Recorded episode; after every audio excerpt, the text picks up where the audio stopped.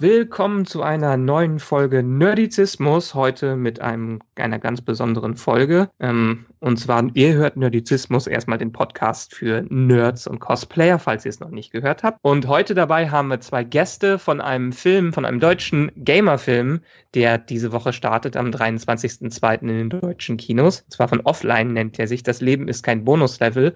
Und dabei haben wir einerseits den äh, Regisseur des Films, den Florian Schnell. Hallo Florian. Hallo, das bin wohl ich. Wunderbar. Und dann den Schauspieler Moritz Jan, der den Jan in diesem Film spielt. Hallo Moritz. Hallo. Und wie immer dabei ist auch unsere Nerdizistin Forever Nerd Girl, Anja. Hallo. Diesmal bei dieser Aufnahme habe ich es richtig hinbekommen. Also das, du bist super. Das jeder einmal so richtig hört. Ne?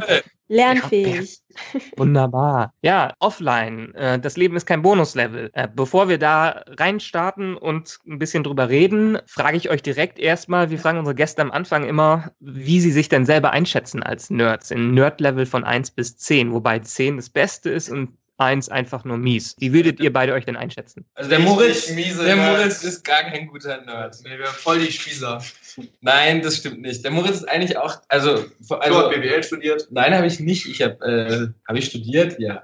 Nee, der Moritz äh, ist auf jeden Fall, ich, ich kann eine Lanze für ihn brechen. Er ist ein waschechter Nerd. Er hat, äh, er, er liebt Game of Thrones. Er ist da ganz tief drin. Er hat mich zum Brettspielen von Game of Thrones gebracht. Er kann jedes Zitat, nee, das prüft ihr dann, aber er kann bestimmt viele Zitate von äh, Herr der Ringe und äh, auf jeden Fall Star Wars auch sehr affin. Und ich glaube, wenn man eben äh, Filmemacher ist, dann ist man einfach auch per se Nerd. Ja, ich glaube, das Nerdigste, was, also was, was, was Leuten tatsächlich peinlich ist, wenn ich mit denen drüber rede, also was ich immer andere Leute bei ertappe, ist, wenn sie dann irgendwie Farben einkaufen gehen oder so für Warhammer-Figuren, um mit Warhammer-Figuren zu spielen und, ähm, und, und die zu bemalen und so. Ich habe das aber früher gemacht Jetzt leider nicht mehr. Ich fand die immer arschteuer, diese Scheißfiguren. Aber geil. Ich habe die Waldelben gesammelt. Nee, Waldelfen heißen sie da. Ja, ich war immer äh, Orks. Äh, ich habe die Elfen war gehasst. Immer, Orks und hat die, Or äh, die Elfen gehasst. Und deswegen so, hey, ich auch fast an der Rolle äh, knapp äh, vorbeigeschlittert. Als ich das erfahren habe, habe ich gesagt, so jemand kommt mir nicht ans Set. Nee. Also ich bin Legolas.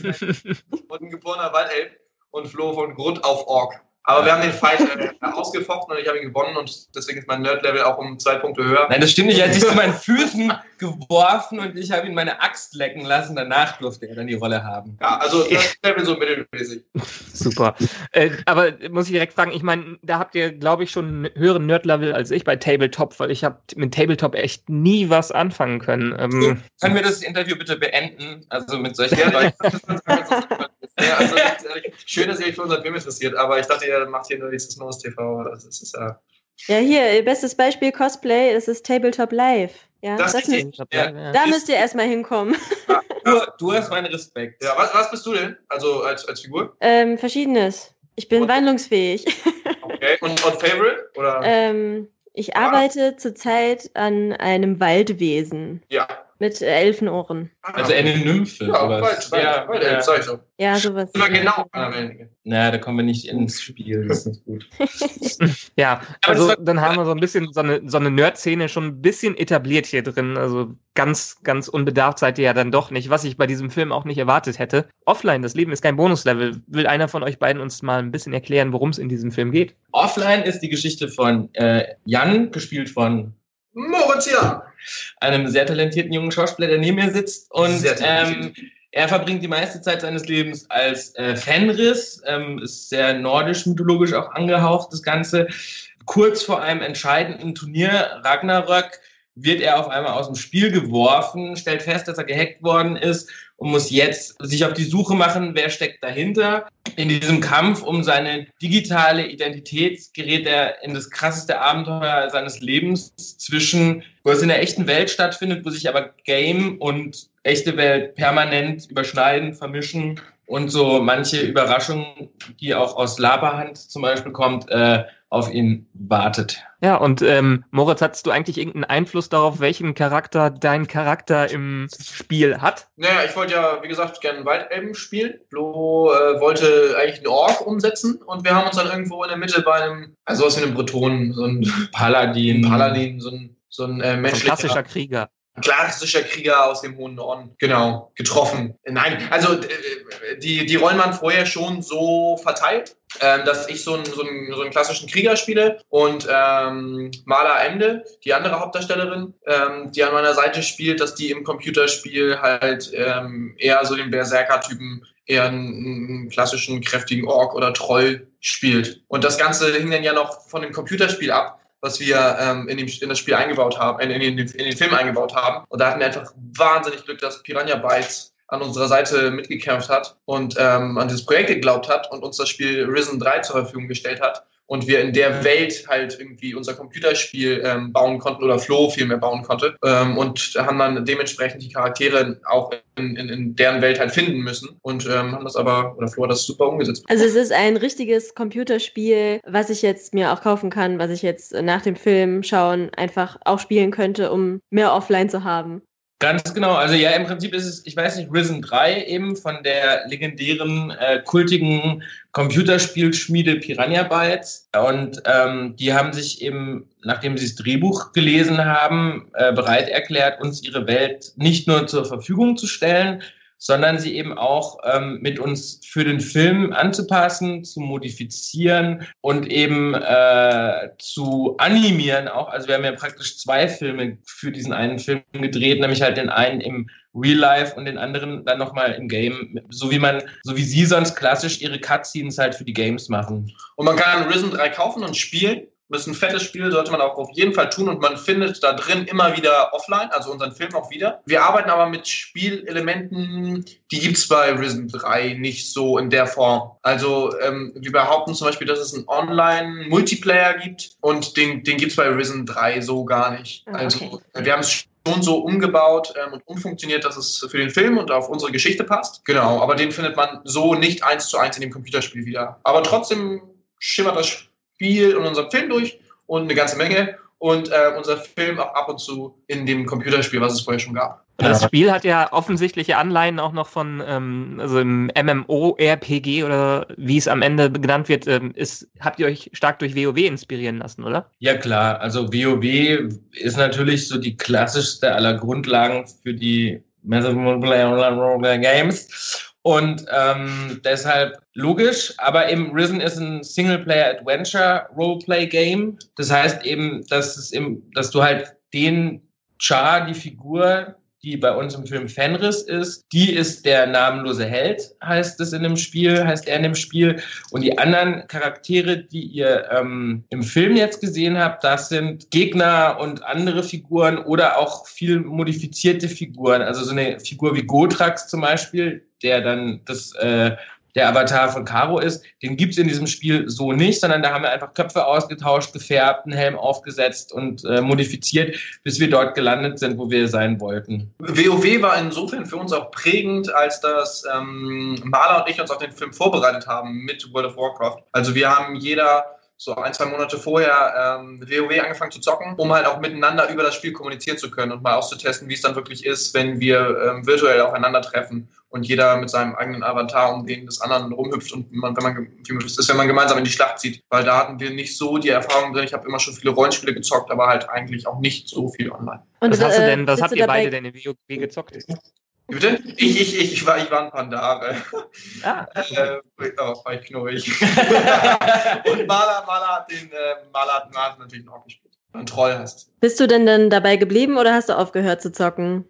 Nee, ich, ich habe ich hab wieder aufgehört zu zocken. Was auch wirklich einfach dadurch äh, dem geschuldet war, dass wir den, den Film gedreht haben und ähm, ich dann gar keine Zeit mehr hatte zu zocken, sondern in Ludwigsburg, da wo wir den Film gedreht haben, ähm, gewohnt habe und jeden Tag, ich glaube, es gab in diesem Monat Drehzeit einen Drehtag, wo ich nicht dran war, wo wirklich nur Szenen waren, ähm, in denen ich nicht vorkam. Und sonst war ich an jedem Tag am Set und hatte deswegen einfach keine Zeit mehr zu zocken und bin jetzt danach eigentlich wieder zu den Spielen zurückgekehrt, die ich vorher auch gedaddelt habe. Das Leid des Hauptdarstellers. ja, der Junge ist ein viel zu guter Schauspieler, der hat keine Zeit, zu, also aus dem wird nie ein anständiger Pro-Gamer, das könnt ihr vergessen. ja gut, aber wenn man sich schon einen Pandaren aussucht, was will man erwarten, nicht wahr? Nein, und man muss auch noch dazu, dazu erzählen, einfach, ähm, der Jan Kronauer, ich weiß nicht, ob ihr dem sein, der macht, der ist ja auch, also auf dem Nerd-Level ähm, Eine auf-. Eine Elf. Also sein Arbeitszimmer sieht krasser aus als jeder Spieleladen, in den man reingeht. Da hat man keinen Platz für irgendwas anderes außer für Brettspiele. Man kennt den auch von YouTube von Hunter und Kron. Das ist eben der Jan Kronauer. Mhm. Und der ähm, ist halt äh, leidenschaftlicher Online-Zocker und macht es schon seit Jahren und kannte sich halt in dem ganzen, ich sag jetzt mal, Milieu, jetzt especially eben für diese Online-Rollenspiele, Multiplayer-mäßig, einfach wesentlich besser aus als wir alle zusammen und hat halt auch erstmal mir nochmal wirklich ganz viele Sachen und Begriffe beigebracht, weil sonst wären die Dialoge einfach nicht authentisch gewesen. Das muss halt sitzen, so, ne? Ja, klar. Und ähm, letztendlich, ich habe mich die ganze Zeit in dem Film gefragt, als Filmemacher muss man ja meistens so eine ähm, gute Balance zwischen Plot Convenience und ähm, Logiklücken finden. Wo habt ihr denn äh, euch stark auf Logik konzentriert und wo habt ihr gesagt, ja, okay, das muss nicht sein, da müssen wir die, jetzt die Story vorantreiben? Ja, eigentlich immer. Also um ehrlich zu sein, eigentlich ist es immer ähm, Story first. Also du musst immer zu schauen, dass du das Erzähl, die, was du erzählen willst, äh, in den Vordergrund rückst und dass du praktisch mit der Logik sozusagen dem hinterherkommst. Also die schlimmste Stelle in der, ich, ich spoiler jetzt so ein bisschen, aber ich versuche es nicht zu doll zu tun, aber das aller, aller Schlimmste in dem ganzen Film war wirklich dieses spektakuläre Finale, dieses Turnier, wo wir einfach wirklich mehrere Wochen uns mit dieser Spielsystematik, die eben nicht mit der Geschichte verkoppelbar ist, beschäftigt haben und dann uns verschiedene Turniersysteme und Module überlegt haben, wie man jetzt praktisch das irgendwie äh, hinbekommt. Und wenn man natürlich jetzt ein ganz kritischer, aufmerksamer Zuschauer ist, dann könnte man an der einen oder anderen Stelle auch äh, merken, dass wir uns da auch die Logik, wie es halt in jedem Film auch in anderen Milieus so ist, äh, ein bisschen hingebogen haben. So. Ich sag nicht, wo, das müsst ihr selber raus. Also für mich macht das alles Ja. Sinn. Ich habe ich hab, ich hab in Schlacht und Mut gekämpft und gelitten und gewonnen. Und, und für mich ist dieses Spiel so schlüssig. Ich würde es am liebsten sofort auf den Markt bringen und der Welt da nicht länger vorenthalten. Das Computerspiel ist geil. Ihr seid ja schon auf so ein paar Festivals mit diesem Film unterwegs gewesen. Äh, da waren ja sicherlich auch ein paar Gamer dabei. Was sagen denn die Gamer denn meistens dazu? Ähm, bis jetzt eigentlich voll positives Feedback. Also wir haben häufig halt mit, mit einem deutlich jüngeren Zielpublikum so gesprochen. Die waren so ab 10 plus oder so. Acht. Acht vielleicht sogar schon. Ähm, und die haben alle ganz positiv drauf reagiert. Also ich war neulich, oh Gott, ich weiß gar nicht mehr wo, irgendwo in Mitteldeutschland, ich glaube für die Schulkinowochen. Und da hat der Moderator gefragt, habt ihr euch denn da wieder äh, wiedergefunden und so. Und ähm, auch das hat gut geklappt. Also, die, also bis jetzt hatten wir da kein ganz schlechtes Feedback, dass die Leute gesagt haben, das ist, stellt uns gar nicht, also entweder, dass sie sich gar nicht wiederfinden ähm, oder viel schlimmer, dass sie das Gefühl haben, ich als Hauptzocker an dem Film habe nichts mit deren Realität zu tun, also so gar nicht. Nee, das ist eigentlich wirklich immer total positiv, aber das liegt ja auch einfach daran, dass wir halt eben wirklich da mit den Piranha Bytes auch so Hand in Hand gearbeitet haben, so dass die einfach auch uns wirklich äh, unterstützt haben. Das hat wirklich so authentisch wie nur für Film möglich alles zu erzählen.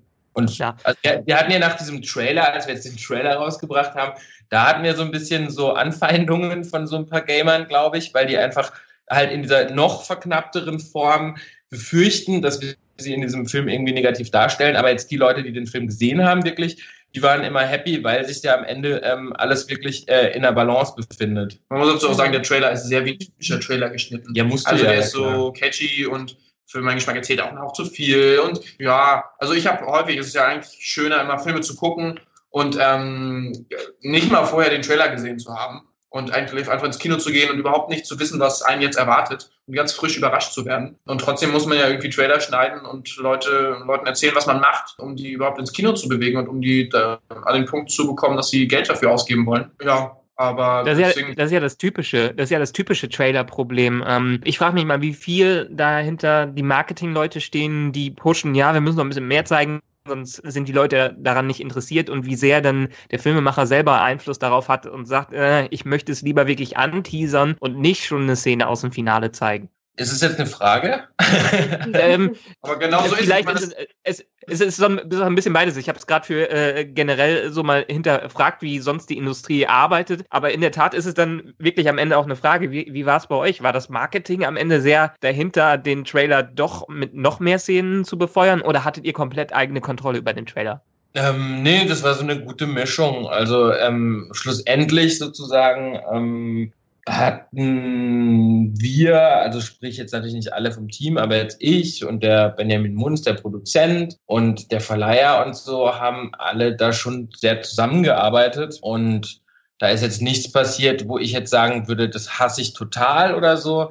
Ich glaube, das ist ähm, für mich auch in, insofern einfach in Ordnung, eben weil es gibt halt so bestimmte Trailer-Konventionen, das ist ja wie ein eigenes Genre für sich. Mhm. Und da muss man halt im Prinzip leider auch, äh, wie bei allem, so ein bisschen mitmachen, damit man eben nicht rausfällt. So, also du willst ja sozusagen einen Film machen, also das äh, muss ich jetzt auch nochmal dazu sagen, der Film soll ja auch nicht nur für Gamer sein, sondern das ist für mich einfach eine ganz tolle, bunte, laute und abenteuerliche Geschichte, die auch Nicht-Gamer gerade ansprechen soll, ähm, dass sie eben mit unserem Milieu mehr zu tun haben und dass sie eben diesen ganzen Gedanken und wie viel Emotionen da dran hängt und so weiter, dass sie das besser nachvollziehen können. Und ähm, deshalb muss man halt auch ein bisschen äh, zeigend so einen Trailer schneiden. Und ich hatte das, also ich war mit dem Trailer nicht hundertprozentig zufrieden, weil ich einfach finde, der eben passt in dieses Genre. Und unser Film ist aber noch viel, viel mehr als das. Und das finde ich aber schon wieder richtig gut, weil es gibt ja nichts Schlimmeres, als wenn man einen Trailer guckt und dann sieht man nachher den Film und denkt, boah, der Trailer hätte echt gereicht. Alle guten Gags waren im Trailer drin und der Film, der erzählt das Ganze nur noch aus und es passiert nichts mehr. Mhm. Und das finde ich ist bei unserem Film aber nicht so. Also der ist, da passiert noch so viel mehr und es ist noch so viel bunter und noch so viel Unerwartetes und das, das finde ich, das finde ich total schön.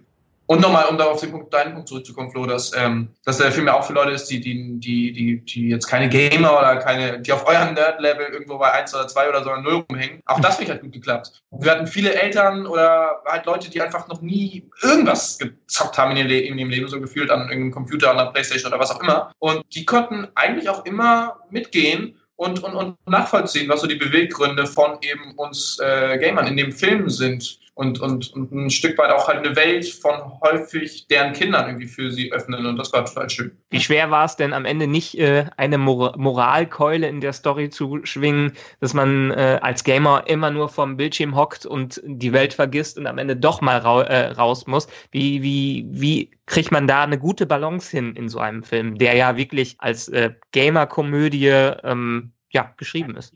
Also, ich finde, du sagst, es ist als Gamer-Komödie geschrieben. Und ich habe, also ich habe es so erlebt, von dem ersten Treatment, das ich bekommen habe, von dem ersten Drehbuch, das ich vom ersten Casting bekommen habe, von Anfang an, dass es um Gaming und um Zocken geht und es, und es auch ab und zu kritisch hinterfragt, aber ab der ersten Sekunde eigentlich das auch total abfeiert. Und von Anfang an sagt, es ist geil, in was für Welten und virtuellen Welten wir uns austoben können, was für Möglichkeiten wir heute haben, äh, mit anderen Menschen in Kontakt zu kommen, über die ungewöhnlichsten Art und über die ungewöhnlichsten irgendwie Medien und, und auf die äh, ne, bunteste Art und Weise irgendwie mit anderen Menschen in Kontakt zu kommen, was anderes zu erleben und ein Abenteuer zu durchreisen. Und das fand ich, das hat das von Anfang an so gefeiert und es wäre irgendwie, glaube ich, auch ein ganz anderer Film geworden im Ansatz, wenn man ähm, das kritischer nicht nur beleuchtet, sondern am Ende auch so halt thematisiert hätte und die Moralkeule irgendwie geschwungen hätte. Aber ich weiß nicht, Flo ist natürlich der Macher und ähm naja, also für uns war es im Prinzip schon, also ich, ich meine, ähm, ich denke oder ich weiß inzwischen, dass bei jedem Film ist eigentlich das Allerentscheidendste natürlich das Ende, ne? Also was du unterwegs erzählst, also mal ganz abgesehen davon, dass wir diesen ganzen Film, so wie Moritz schon gesagt hat, halt mit unserer eigenen Nerd-Vergangenheit und unserer Liebe zum Eskapismus und dem Game und allem äh, gemacht haben. Und ähm, das muss man immer spüren, aber dann im Prinzip, wo die Leute ja am Ende ähm, hängen bleiben und was sie mit nach Hause nehmen, ist ja immer das Ende so. Und du kannst ja oft sehen, keine Ahnung, ein Mainstream-Film, der am Ende so endet, dass die Welt gerettet wird und gut ist, unterscheidet sich oft gar nicht so sehr dramaturgisch von einem Arthouse-Film, nur dass halt am Ende er nochmal eine andere dramaturgische Abzweigung nimmt. Und so mussten wir uns halt damit einfach ganz viel äh, auseinandersetzen und scha schauen, dass wir am Ende eben nicht zu der einen Seite nur tendieren oder nur zur anderen Seite, sondern dass wir einfach sagen, genau, das funktioniert in Symbiose, Leute, verteufelt nicht das eine und erhebt das andere irgendwie in glorifizierenden Himmel, sondern schaut, dass es irgendwie beides drinne ist. Und genau da sind wir auch äh, gelandet, was natürlich dann auch vom manch, also das hat beim Drehbuch auch zu so ein paar Diskussionen geführt. Ich kann das jetzt nicht zu doll ausführen, sonst würde ich das näher verraten müssen. Aber ähm, im Prinzip war da, lag da halt ganz viel drin, dass der eine Charakter in die eine Richtung und der andere Charakter in die andere Richtung, sage ich mal so, äh, tendiert und sich dadurch so ein schönes Kreuz ergibt. Ja, aber ich glaube, das, ja, das ist auch ähm, das Gute, dass es so eine Balance dazwischen gibt. Ganz genau. Weil, weil man es ja. halt im, im wahren Leben, sag ich mal, ähm, auch so handhaben sollte. also, ja. ne, dieses exzessive äh, Gamen, natürlich kann das nicht gesund sein auf Dauer. Deswegen ist es halt immer ganz gut, ähm, auch einen Bezug äh, zur Realität zu haben. Und ich glaube, im Film äh, wird das halt auch dann durch äh, Caro dargestellt. Ja, aber auch durch Jan, ja genau. Und im, im Prinzip aber das Spannende oder das, worauf wir uns ja konzentriert haben, ist ja einfach wirklich, dass es im Prinzip verschwimmt und dass beide Welten sozusagen ja. gleiche Motive beinhalten. Also weißt du, ob du jetzt in einem, also es geht um eine bestimmte Altersstruktur und Phase. Es geht um eine Initiationsreise und um einen Prozess, den man so durchläuft und ähm, in einem äh, Alter, wo man seinen Platz in der Gesellschaft und bei sich und so weiter finden muss. Und da ähm, gibt halt so Dinge, die man erleben muss und das sind Herausforderungen und das sind so Dinge, die eben so an Grenzen gehen und das ist sozusagen eben, da haben wir auch ganz viel ja geguckt, was äh, gibt's da in den Games und was kann man da in der Realität auch machen, um dann zum Beispiel jetzt zu sagen, okay, ähm, es ist total spannend, über einen Baumstamm zu balancieren und äh, dann vielleicht zu crashen und irgendwie nicht weiter zu wissen und so weiter. Und das findet sich halt sowohl in den Games als auch in der Realität. Und da wollten wir halt vor allem hin, dass es so eine Verbindung gibt und dass da die Leute mal ein bisschen vielleicht so auch drüber nachdenken, eben, warum ist es so? Also was, was, was ist das für eine Zeit im Leben und was ist da das Ziel von Menschen? Mhm.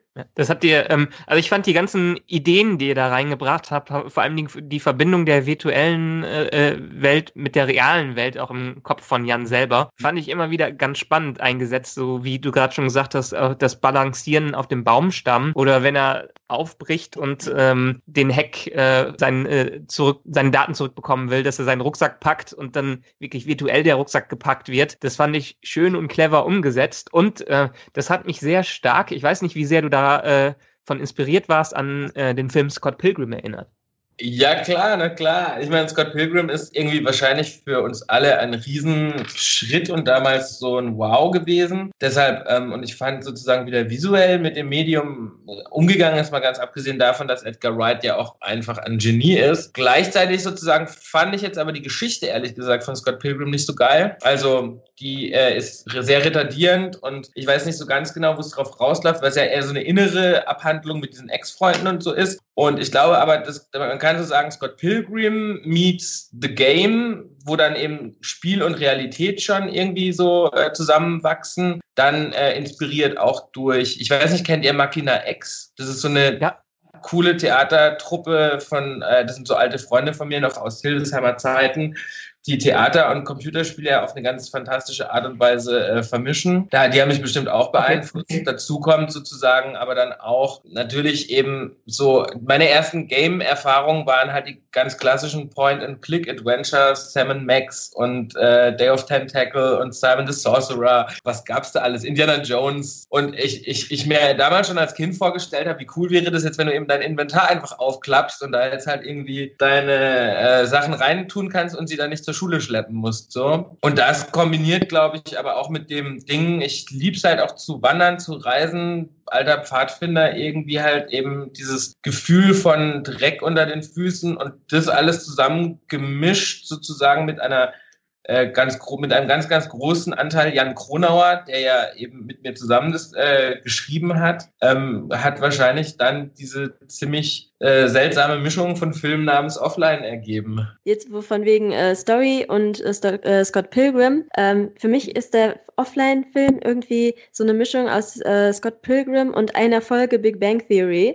wo Sheldon äh, auch gehackt wird und die sich dann auch auf den Weg machen, um den Hacker zu finden. Kennt ihr die Folge? Ja, das ist voll, ähm, voll schwierig, weil, diese, weil, weil du natürlich jetzt nicht die Erste bist, die äh, uns darauf anspricht. Allerdings, ich muss einfach mal voller Ehrlichkeit, ihr könnt mich jetzt auch an diesen virtuellen Lügendetektor äh, anschließen, den ihr hier als Programm äh, installiert habt und äh, seht, dass es die Wahrheit ist. Wir haben diese Folge wirklich erst gesehen, als wir ähm, das äh, Ding schon geschrieben hatten, weil uns da auch schon jemand drauf angesprochen hat, so dass jetzt von dieser Folge im Prinzip wirklich nichts bis auf diese Grundprämisse die äh, deckungsgleich ist, äh, äh, äh, zu diesem Film beigetragen hat. Wahrscheinlich ist es so ein bisschen wie die Erfindung des Schießpulvers, die halt auch an mehreren Stellen der Welt gleichzeitig äh, stattgefunden hat, weil es einfach an der Zeit war so. Ja, ja kennt ihr aber ich fand das total von den Simpsons, äh, von South Park, The Simpsons already did it. Also alles, was ja, gemacht genau. wurde,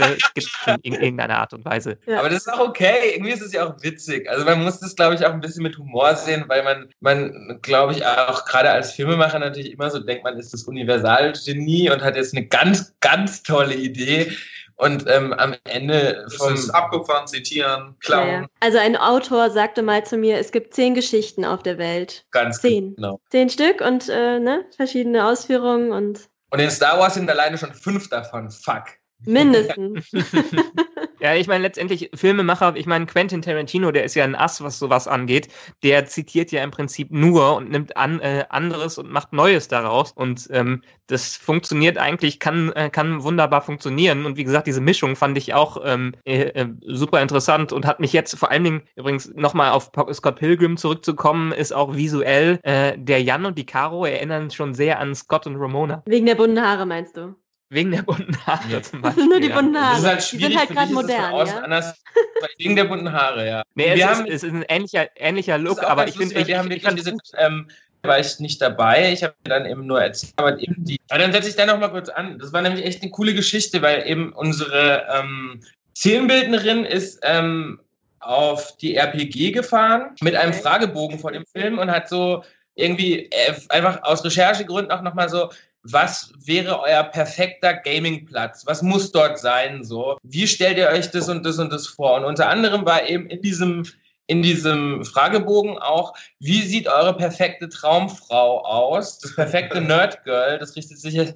Und dann, und dann ist halt auch im blaue Haare oder bunte Haare und ähm, abgekaute, also und, und, und wie nennt man das so halb lackierte Fingernägel, die so ein bisschen abgeranzt sind und vielleicht ein bisschen lässiger und so. Und wir sind halt sozusagen mit dem auch inspiriert dann in die Karo-Figur gegangen. So. Ja, habt ihr äh, ganz gute Recherche gemacht, genau am richtigen Ort. Ja. ja, sehr cool. Ja, kennt man, kenne ich übrigens auch aus dem ähm, Design ist es am sinnvollsten. Frag den Nutzer, frag den Nutzer, also frag ja. den Zuschauer dann am Ende. Ähm, das ist das Sinnvollste, um irgendwie eine Art von Produkt dann am Ende hinzubekommen. Ich finde es ja lustig, wir beide, also Anja, die studiert gerade Retail Design, ich habe Kommunikationsdesign studiert und du, Flo, du hast äh, jetzt an der Filmakademie äh, Baden-Württemberg, wie hieß das genaue Studium, was du gemacht hast? Na, ich habe, das ist da schon Regie, äh, szenische Regie. Ah. Okay. Und davor und war ich in Hildesheim eben, äh, was ja so eine ziemliche Hippie-Uni war, eben wo auch die Machina-Leute waren und alle möglichen anderen Leute, die heute in den unterschiedlichsten Bereichen auch teilweise im Gaming gelandet sind oder in Kulturinstitutionen oder so. Und ich glaube, ähm, da kommt halt auch so ein crossmediales Denken so ein bisschen her. Mhm. Ja, und äh, das fand ich lustig, weil ähm, das ist ja letztendlich, habe ich immer wieder gelesen, das ist deine Abschlussarbeit, richtig? Offline jetzt, ja. Also ja. Ja, das kann man nicht so richtig vergleichen, glaube ich, weil ich habe ja, ähm, ja ewig studiert dann schlussendlich und habe äh, nach vier Jahren Regiestudium, wo ich auch schon ähm, vorher einen relativ erfolgreichen Film gemacht habe, dann die Chance bekommen, eben nochmal einen Langfilm zu machen. Und dann nutzt man oder darf man die Schule mehr so als Produktionsplattform benutzen und bekommt so spezielle Konditionen, die bedeuten, dass man halt die Tonstudios und äh, die, die, die Studios generell, die Trading Suite und alle diese hervorragenden, tollen Dinge, die die Filmakademie Baden-Württemberg so für uns bereithält, nutzen kann und sich sozusagen halt den ersten Langfilm durch viel Idealismus erarbeitet. Also ist es mehr wie eine Promotion? Den Vergleich würde ich jetzt nicht ziehen weil ich glaube, es ist so ein bisschen das Gegenteil von, äh, ich sitze alleine da und studiere, sondern es ist halt unfassbar viel Teamwork. Aber ähm, ja, von der Dauer oder so ähm, ist es lustig, weil ein Kumpel von mir, der Archäologie gemacht hat, der ist irgendwie im gleichen Jahr Doktor geworden, als ich dann diesen Langfilm ähm, fertig hatte und wir haben ziemlich genau gleich lange dafür gebraucht, ja. Es gibt mir irgendwie Hoffnung, dass äh, ich studiere noch ein Jahr und ich hoffe, ich bin dann fertig. Das Studium Leute, endet die, niemals. Ja, es endet niemals. niemals. Das, das Gefühl habe ich nämlich auch.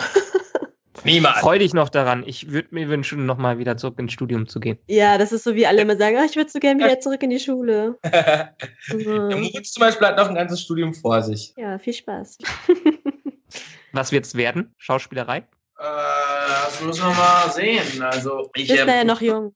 Ich bin noch jung und probiere mich noch so durch. Also ich habe äh, drei Semester äh, Filmwissenschaften und Philosophie studiert. Ich habe jetzt ein Semester Deutsche Literatur und Englisch studiert und bin äh, zu allen Veranstaltungen nicht so richtig hingegangen, weil ich einfach viel drehen durfte und weil ich ähm, ja äh, schon schon schon richtig richtig lange als Schauspieler arbeite und mir das wahnsinnig viel Spaß macht und ich am liebsten Filme mache und ähm, deswegen einfach das immer so Vorrang hatte.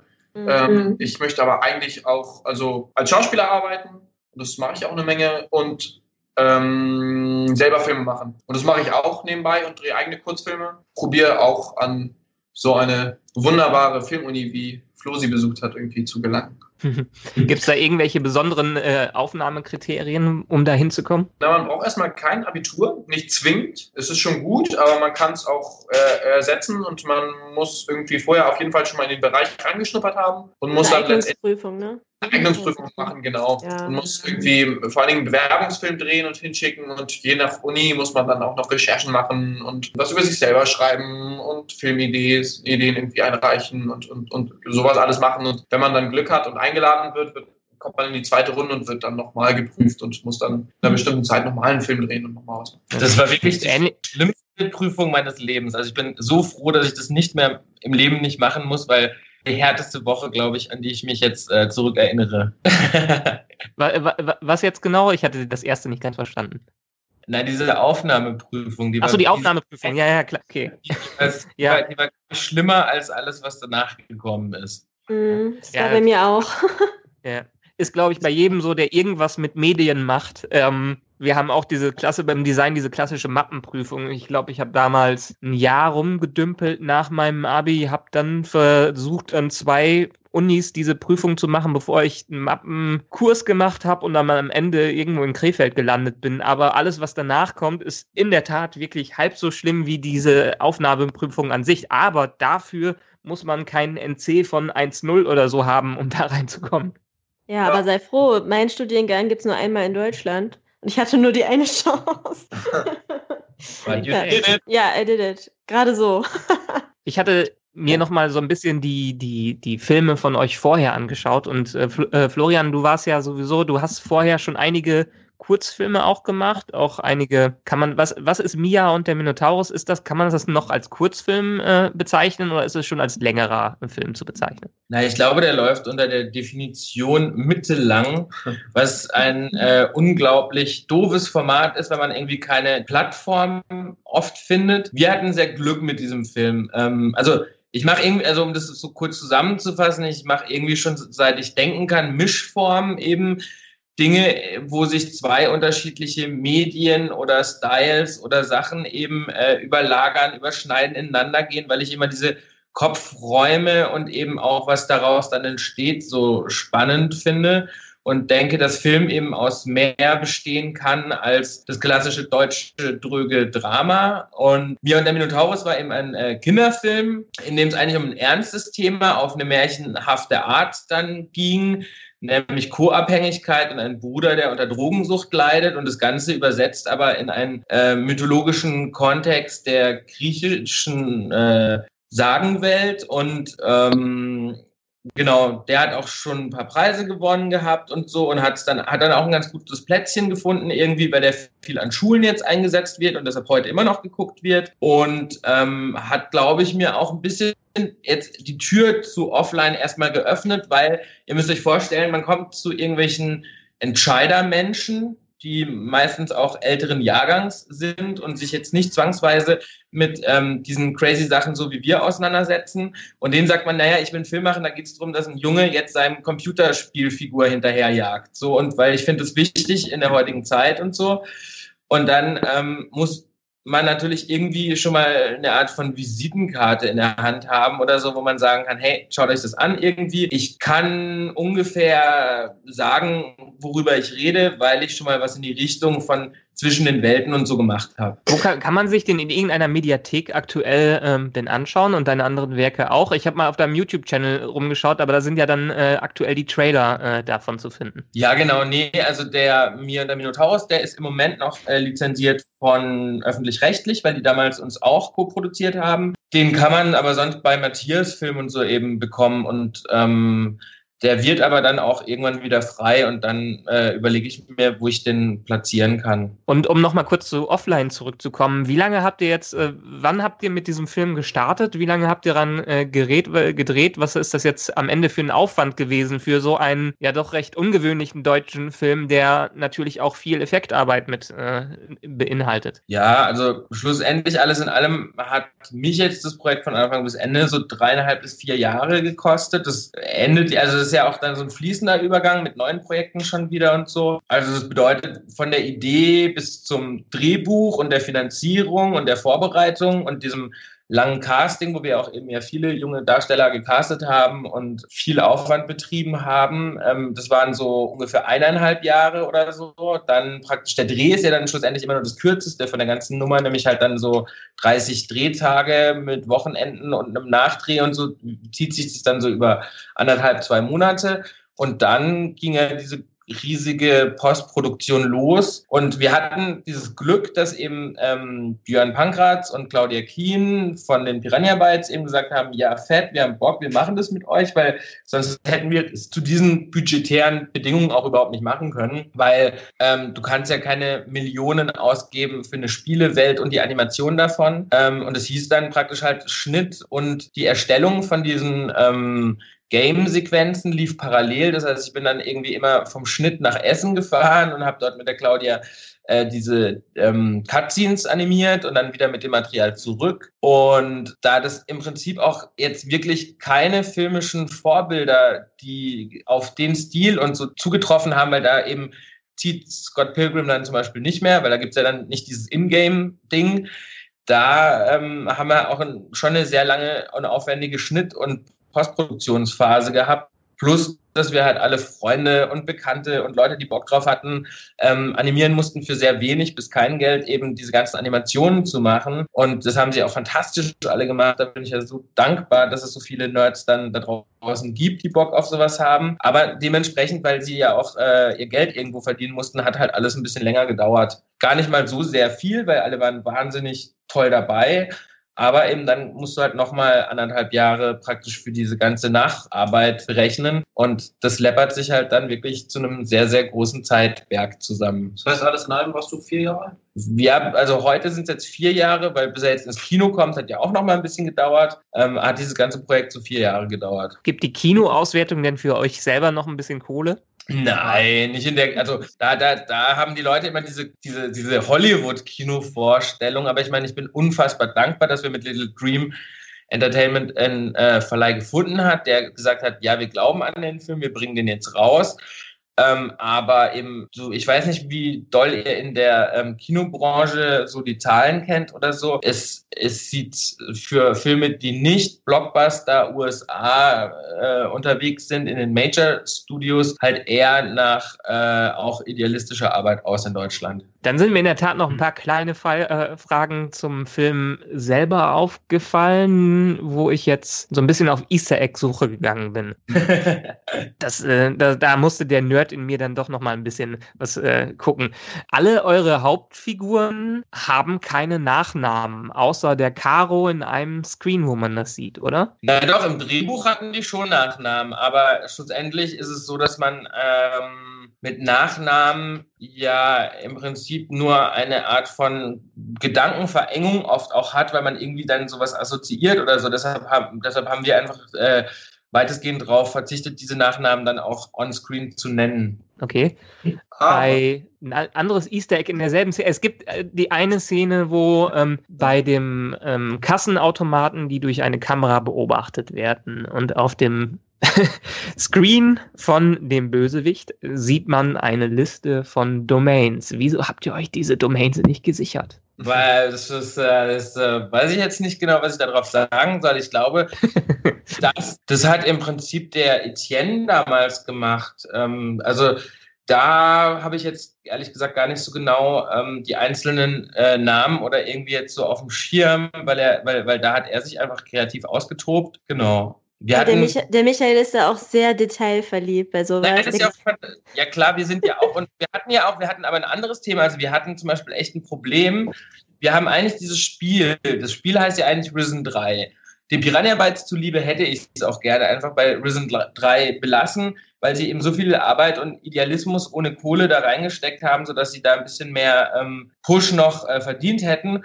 Aber das geht dann nicht, weil das ja sowas wie Schleichwerbung wäre. Ja. Dann sozusagen haben wir überlegt, wie heißt dieses Spiel und weil wir eben ähm, vieles aus der nordischen Mythologie ähm, benutzt und verwendet haben, aus dem Grund, dass ich finde, dass nordische Mythologie einfach mal in andere Assoziationsräume als dem Nationalsozialismus ähm, gehört, sozusagen, ohne dass man es jetzt übertrieben auflädt, haben wir eben das ganze Spiel ähm, Schlacht um Midgard genannt, was ja die Welt zwischen den äh, zwischen der Ober- und der Unterwelt ist. Jetzt hat aber dann im Prinzip ähm, die Red Pack dann die Rechtsabteilung irgendwann panisch ein oder zwei, zwei Tage. Tage vorm Dreh angerufen und gesagt, um Himmels Willen, das ist uns durch die Lappen gegangen. Ihr dürft dieses Spiel auf gar keinen Fall Schlacht um Midgard nennen. Ja, warum denn nicht? Und dann, ja, ähm, es gibt ein ähm, Rollenspiel aus den, ich glaube, 90ern oder so. Also ein wirklich altes Rollenspiel, was einfach Midgard heißt. Online. Okay. Und dann hatten sie Angst, dass wir da in einen Rechtsstreit reingeraten. Also hat, ähm, ich glaube, das war damals, haben wir alle unsere Freunde angerufen und ähm, noch irgendwelche Leute, die sich eben besonders gut mit nordischer Mythologie auskennen, so wie Tommy Krabweis oder so. Und dann haben wir, ähm, haben wir dann. Ich sagen. Sind wir irgendwie, sind wir dann, sind wir dann eben, haben wir so eine Liste gehabt, oh Gott, wie nennen wir das Spiel jetzt schnell um? Und sind eben dann auf Utgard gekommen und da mussten, und eben wir hatten nicht viel Budget und so und das hat dann diese Rechtsabteilung, die den äh, späten, die späte Entdeckung dann gemacht hat, auch gesagt, wir übernehmen das, aber da mussten wir halt irgendwie echt nochmal ganz viele Sachen umdrucken und umbauen lassen, eben überall, wo dieser Titel drauf ist. Und ähm, bei so einer Produktion, wo es eh schon an allen Ecken und Enden äh, zu knapp ist, hat uns das halt nochmal richtig in Stress gebracht. So, eben weil eben diese Domain dann schon äh, irgendwie im weitestgehenden geschützt war. Okay, aber ist das da auch der Grund? Also ich hatte nämlich nochmal geschaut am Ende, ähm, weil mir dann der Titel des Spiels nicht mehr eingefallen ist und bis auf vielleicht ein, zwei Szenen wird er über, was natürlich viel wichtiger ist, über Ragnarök, über das ähm, das äh, Turnier gesprochen als über den Titel äh, des Films. Ist das einer der Gründe, weil ihr den kurzfristig ändern musstet? Nee, weil Schlacht um Utgard einfach äh, nicht so einprägsam ist. Aber Ragnarök hätten wir das Spiel auch nicht nennen dürfen, weil da gab es dann auch, ich weiß es nicht mehr ganz genau, aber es gab, glaube ich, auch irgendein Spiel oder natürlich gibt es die Band, das Festival und so. Also das war dann auch kritisch. Das ist, das ist echt in diesem Bereich, wenn du halt eben so ein permanent Medium wie Film hast, da musst du einfach höllisch auf alles aufpassen. Das ist ganz krass. Ja, ja wegen der rechte Thematik hatte ich jetzt am Wochenende lustigerweise noch was Ähnliches gelesen, die ähm, Ihr kennt ja wahrscheinlich alle die WWE, die äh, WWE, die World Wrestling, äh, äh, wie sie auch immer heißt. Die hießen ja, ja in den 90ern noch WWF. Und mhm. ich hatte mich auch ge gefragt, äh, warum die jetzt WWE heißen. Und die hatten scheinbar wirklich mit dem äh, West, mit diesem anderen, mit dem Naturschutzbund da ein Pro rechte Problem und mussten dann, äh, waren dann erst dazu angeleitet, auch in allen alten Videos äh, das Logo von WWF in WWE zu ändern, was natürlich ein riesiger finanzieller Aufwand gewesen wäre, wo die sich am Ende mit dem richtigen WWF dann noch geeinigt haben, das nicht äh, zu müssen. Aber genau solche Sachen können natürlich ganz schön hart sein, wenn die nach einer äh, Weile für vielleicht einen Film geht's noch, aber wenn die vor allen Dingen bei noch größeren Produkten wie einer Serie oder ähnlichen Dingen zustande kommen. Ja, das ist so absurd. Dabei, da wären wir wieder bei den Pandariens. Da ist dann, also wo ist die Schnittmenge zwischen Naturschutz und Wrestling. Also da greift man sich ja auch keinen Kundenstamm ab. Aber ich, klar, logisch, das ist einfach ein, ein hoch äh, juristisches Minenfeld, sobald man, glaube ich, halt irgendwie in den Bereich geht, klar. Könnt ihr uns ein paar nette Locations sagen, wo ihr gedreht habt? Ist das der bayerische Wald, wo ihr gedreht habt? Nein, äh, wir waren nicht hm. im bayerischen Wald unterwegs. Meine Lieblingslocation war mit der Bad Uracher Wasserfall. Das ist da, wo wir am, unter Wasserfall stehen. Und äh, hm. in der Gegend haben wir zum einen zwei Tage zugebracht mit nur ganz kleinem Team und sind äh, wirklich durch den Wald gewandert und über Steine gekraxelt und ähm, immer mit der Kamera und einem Mikrofon hinterher, um einfach unsere Reise durch die Natur irgendwie so einzufangen. Und äh, das hat unheimlich viel Spaß gemacht und war eine sehr verbindende Aktion. Und genauso verbindend und äh, teamgründend am Anfang waren wir dort auch und haben die Szene gedreht, wo Jan auch sein größtes Naturerlebnis eigentlich hat und nach der gemeinsamen Nacht mit Caro aufwacht und ähm, Spoiler! äh, äh, äh, er wacht auf und ähm, geht, ähm, geht auf eine Klippe und genießt dort die Aussicht. Und ähm, diese Klippe gab es wirklich und da ging es wirklich Meter, hunderte Meter runter.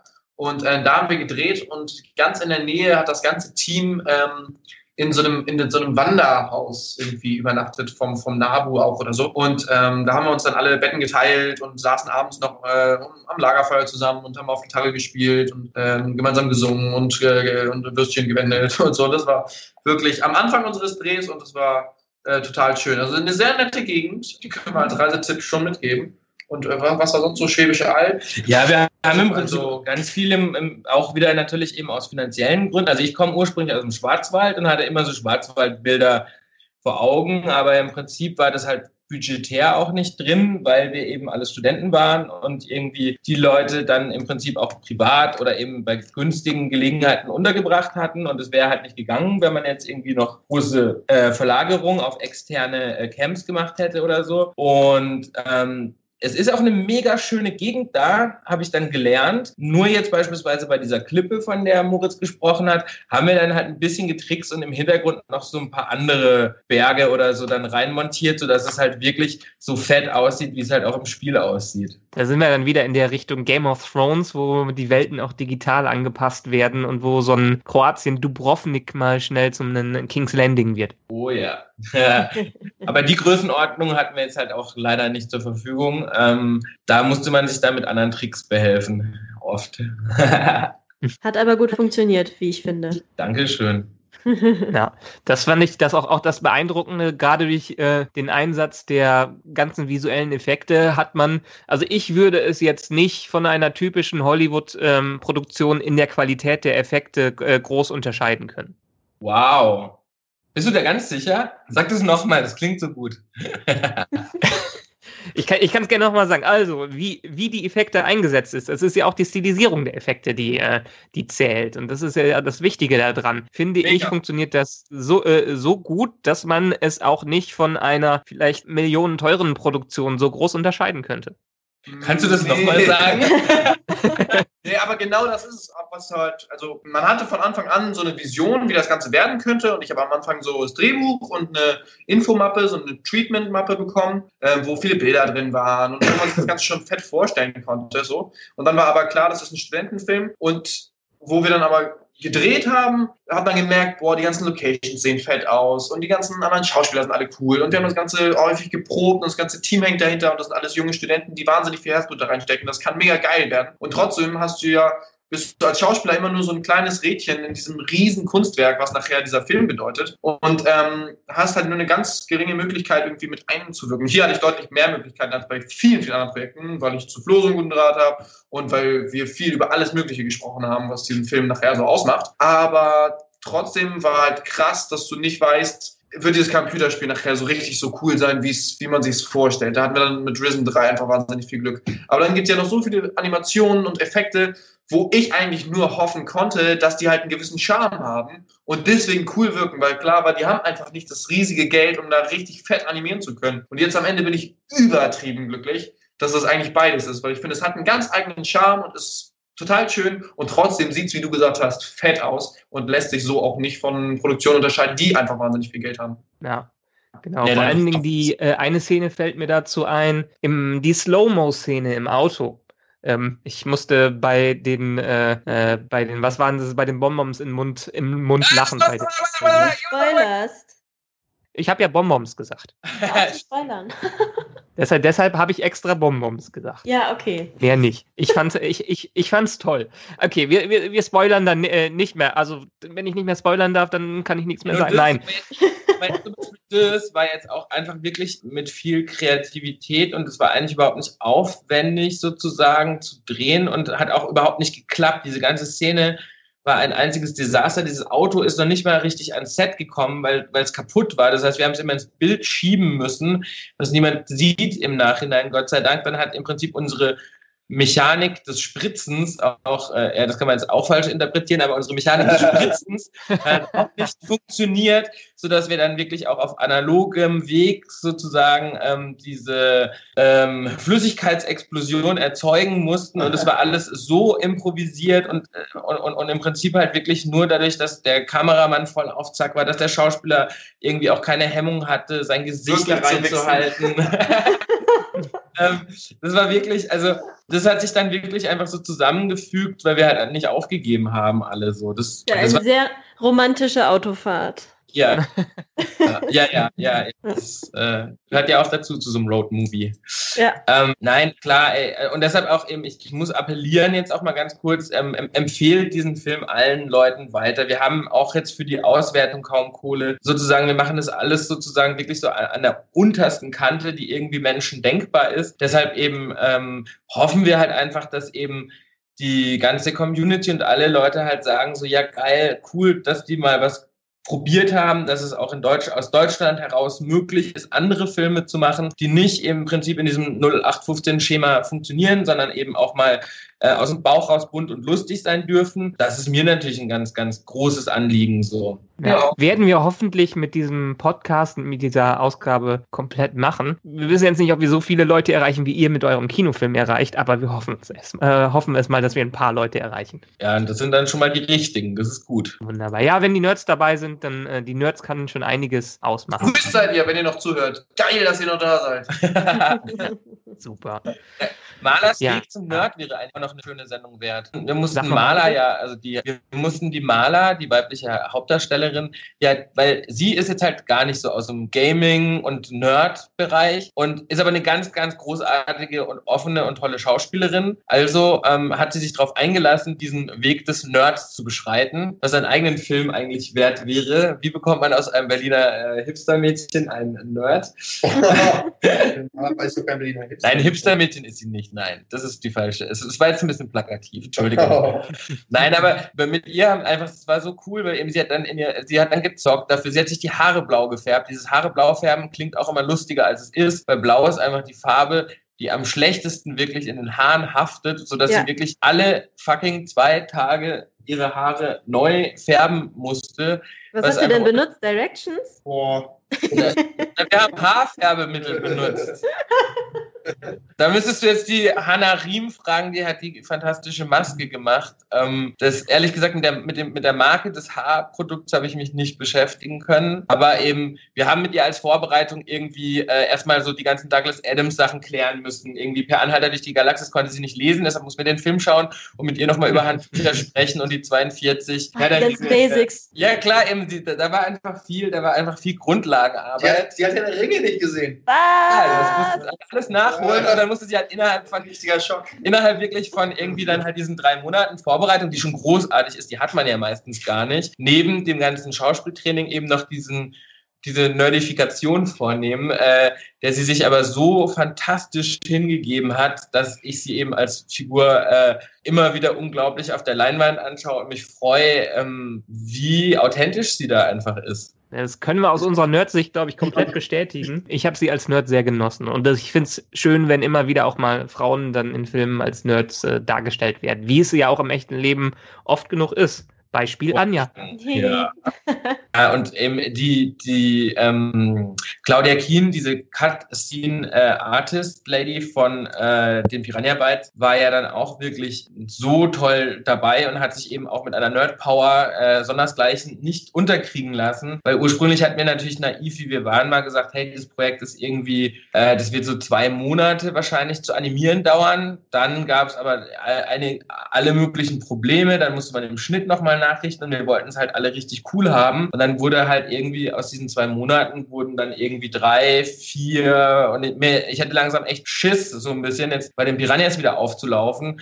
Und äh, dass sie nicht irgendwann sagen, hey, äh, wir sind eigentlich eine Computerspielfirma und wir müssen uns äh, um unser aktuelles Projekt Elex kümmern. Da haben sie aber einfach so sich so loyal hinter das Projekt gestellt und einfach immer weitergemacht, bis es halt eben auf diesem Niveau oder Level ist, wo es jetzt halt auch wirklich ist, so dass eben Leute sich den anschauen können und nicht peinlich berührt wegschauen müssen, sondern sagen können, okay, das sieht eigentlich echt ganz cool aus. So. Was würdet ihr denn am Ende sagen, was eure ähm, beste Erfahrung durch diesen, es ist auch eine Klischeefrage, aber frage ich am Ende trotzdem, was ist eure beste Erfahrung in diesem Film, die ihr mitgenommen habt? Für mich ist das zum einen die Freundschaft mit Flo und Maler, also wirklich, also jetzt mal, und, in dem Film geht es um Liebe und Freundschaft und wir haben uns echt lieben gelernt. Also Flo und ich verbringen immer noch voll gerne voll viel Zeit miteinander und auch ich und Maler, die andere Hauptdarstellerin. Und ah, also das klingt jetzt auch sehr hochgestochen, aber wir haben mal Freunde fürs Leben gefunden durch, durch, durch diese äh, Arbeit und das ist einfach wertvoller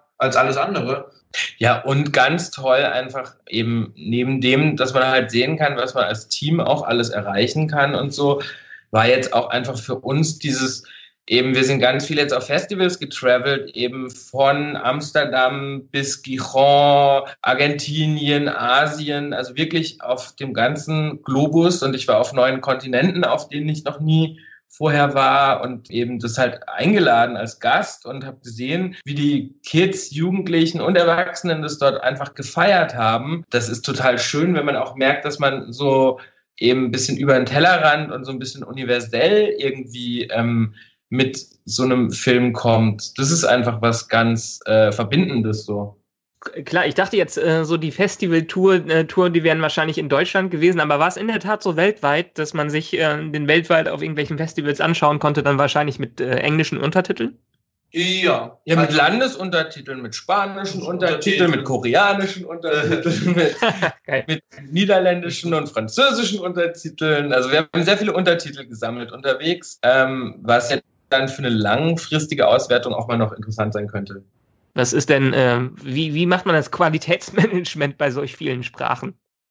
Oh, ich glaube, ganz ehrlich, ich weiß jetzt nicht, ob ich das aus taktisch klugen Gründen sagen soll, aber da sind schon die ein oder anderen Schnitzer, glaube ich, dann irgendwann auch dabei, weil ich natürlich jetzt kein äh, Koreanisch kann oder auch äh, nicht wirklich gut Französisch alleine schon.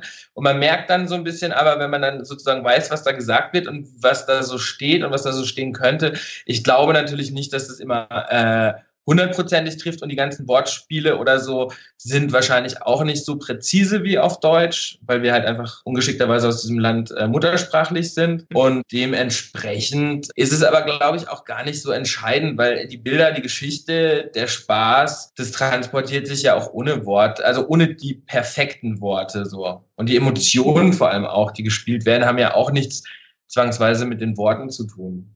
Vor allem bei Untertiteln ist es ja nochmal anders als bei einer Synchro. Äh, bei einer Synchro. Da ja, hast du ja, genau. du hörst ja den Originalton und du hörst ja, wie es betont ist und dadurch hast du nochmal ein anderes Gefühl. Ja, genau, ganz genau. Das ist, ja, und ich weiß nicht, aber so ein Gänsehautmoment jetzt für mich war einfach in, jetzt in Spanien zum Beispiel, da war so ein altes, extrem äh, faschistisches Franco-Gebäude, so ein Ultratheater. Also ich, ich habe sowas noch nicht vorgesehen.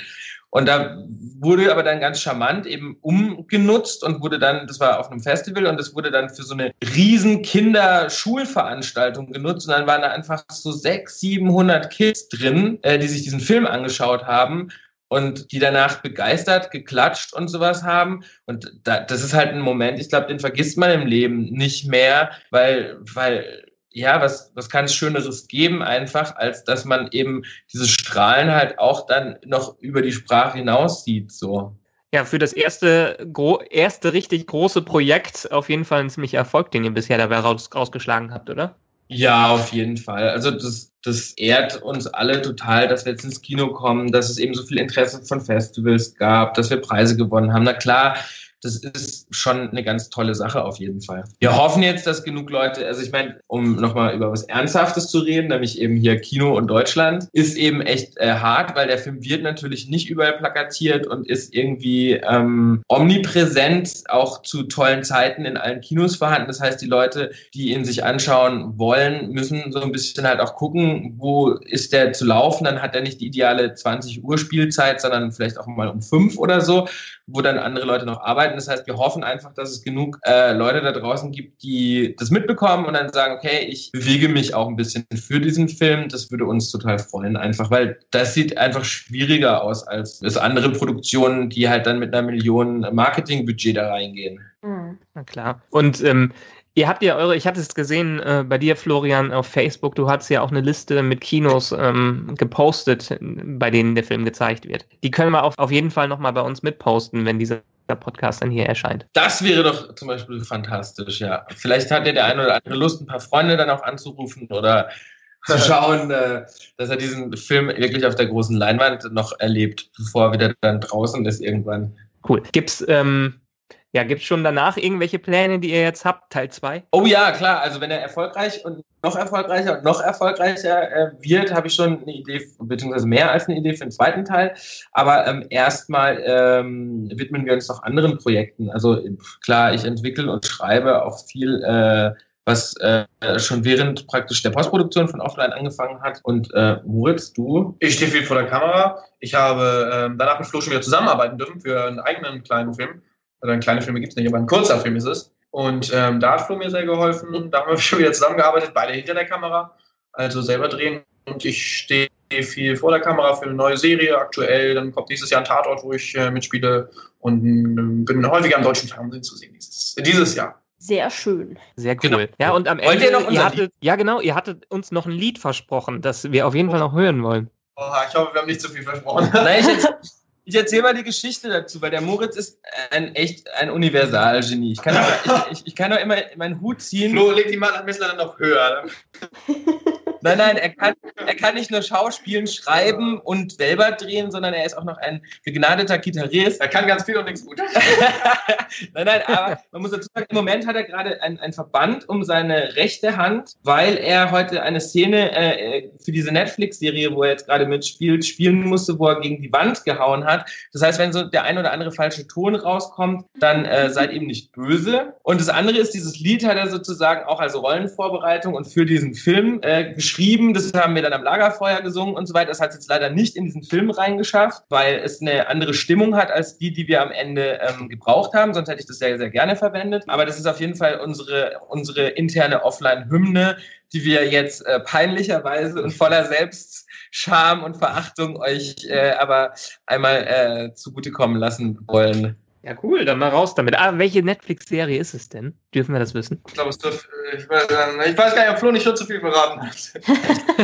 das darf man nicht wissen. Ich glaube, es ist tatsächlich top, top secret, wird aber noch äh, dieses Jahr äh, nicht mehr so secret sein. Okay. Aber äh, statt der Netflix-Serie haben wir dann jetzt eine exklusive Deleted Scene aus äh, Offline. Richtig. Eine Deleted Song. Deleted Song. A lonely warrior. This is what I've been. A lonely warrior. My screen.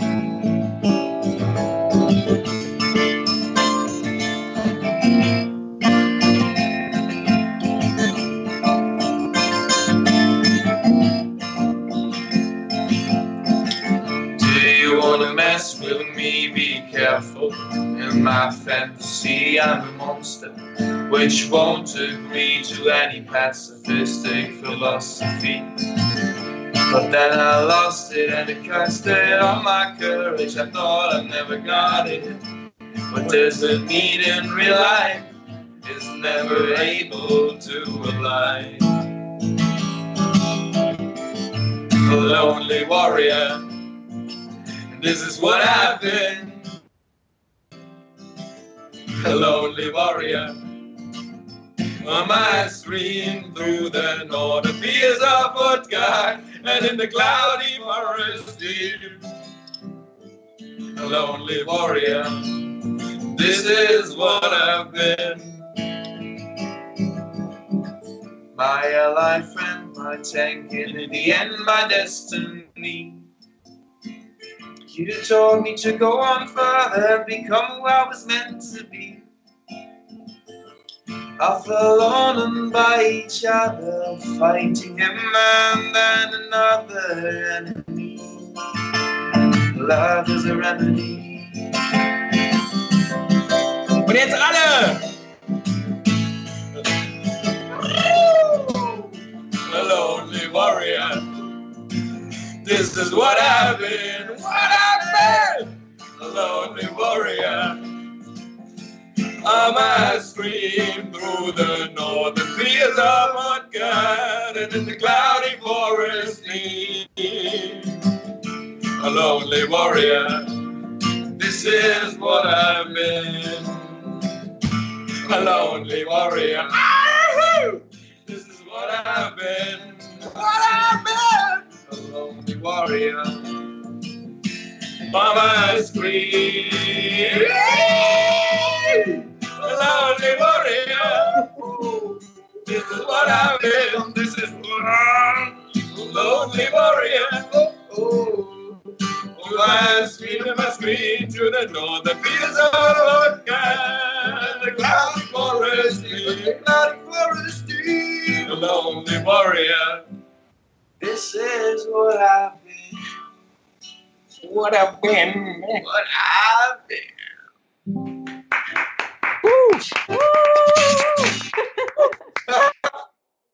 Ja, krass, das haben wir lange nicht mehr gespielt. Nee, das haben wir lange nicht mehr. Jetzt haben wir es auf jeden Fall auch schön zum Affen gemacht. Aber darum geht es ja auch ein bisschen, oder? Es war wirklich, super wirklich geil. cool. Schön. Der erste Song äh, auf Nerdizismus hier. Nicht schlecht. Wunderbar. Ja. Ja, der Schauspieler muss leiden. Immer. Immer. Echte Emotionen. Ja, dann ähm, auf jeden Fall danke euch, an euch beide für ähm, dieses super Gespräch. Hat uns beiden sehr viel Spaß gemacht. Ich hoff, hoffe, es hat euch beiden auch viel Spaß gemacht. Ja, die Dank Hosen euch. runterlassen ist super. Ja. Auch äh, wir haben den technischen Problemen getrotzt. Voll. Als Ja. Team. Als Warrior. Genau. Ja, genau, Also- solange die Aufnahme jetzt auch noch gleich speichert, dann ist alles gut.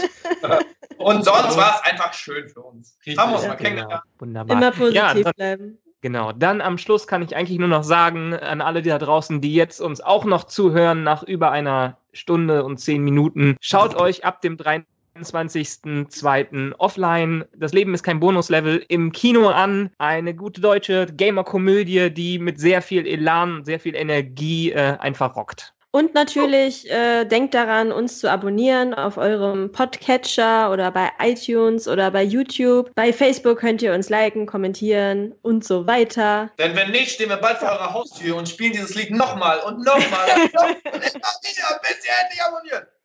Genau, das, das wäre perfekt. Ihr seid eingeladen, direkt. Schön. Wie gesagt, dann ähm, euch allen draußen tschö und euch beiden auch tschö und bis dann. Bis zum nächsten Mal. Ciao.